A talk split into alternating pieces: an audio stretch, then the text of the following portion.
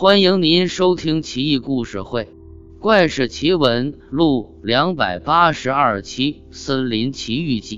唐敬宗宝历年间，浔州河源的猎户蒋武，身材魁梧，力大无穷，胆气豪勇，是远近闻名的神射手。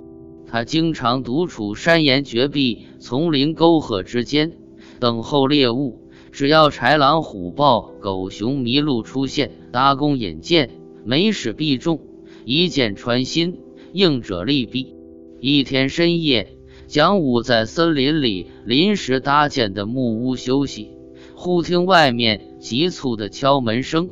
蒋武隔着门缝一看，一只猩猩骑在一头大象身上，人模狗样的。蒋武久在山野，知道猩猩会说人话。问道：“干嘛呢？星星骑大象身上装孙子呢？”星星很诚恳地说道：“装不可耻，装的可耻才可耻。大象兄有灾，知道我会说人话，这才请我来求你呢。”蒋武道：“哦，有什么灾啊？有事您说话，我的地盘我做主。”星星又道：“此去山南二百多里，有一处大山洞。”洞内近日出现一条巨大的毒蛇，长一百多尺，双目如电，牙齿利如钢刃。就连英雄一世的大象兄族人都被毒蛇吞灭的不计其数。听说大哥您神射天下无双，特地请您仗义出手相救。只要您带上箭，射死毒蛇，定能解救象族于危难之间。这样不但能一举奠定您森林之王的地位，大象兄还会报答您的。话音刚落，猩猩胯下的大象跪了下来，涕泗滂沱，泪如雨下。猩猩道：“大哥，还等什么？走吧！难道你害怕蛇吗？”蒋武吉道：“我怕它。切，小小长虫，敢这么嚣张，不灭了它！”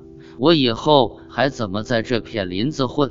说完，开始准备弓箭，箭簇打磨锋利，再淬上毒药，放进箭囊，码放整齐，背上一支最硬最结实的弓，登上大象背，意气风发地踏上征程。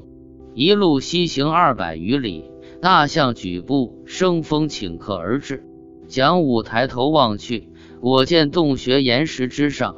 一条大蛇眼射寒光，数百步内都能看到，像探照灯似的。蒋武临危不惧，张弓引箭，一支箭风驰电掣般射中蛇眼，大象赶紧仓皇后退奔逃。大蛇狂吼一声，如晴空霹雳，声震山野，身体蜿蜒跳跃，挣扎行进数里之遥，凡经过之处。草木如火烧般化为灰烬，一直到黄昏时分，大蛇才死翘翘，不再折腾。大象又载着猩猩和蒋武回到洞穴，见象骨和象牙堆积如山，大象不禁潸然泪下，甩鼻嘶吼。十只大象出现，都用长鼻子卷着珍稀无比的红色象牙，前腿跪下敬献蒋武。蒋武来者不拒，慨然收下。猩猩也告辞而去。大象载着象牙和蒋武返回木屋。从此，蒋武豪富冠绝当地。几个月后，又有另一只猩猩骑着一头老虎求见蒋武，当即奉上几十枚金钗作为见面礼。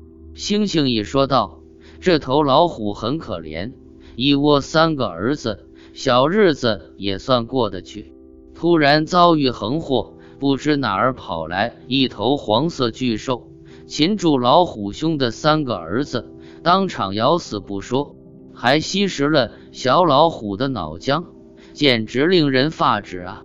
前日听说英雄仗义出手，解救大象一族，森林百兽至今称颂不绝，现在老虎一门遭逢横祸。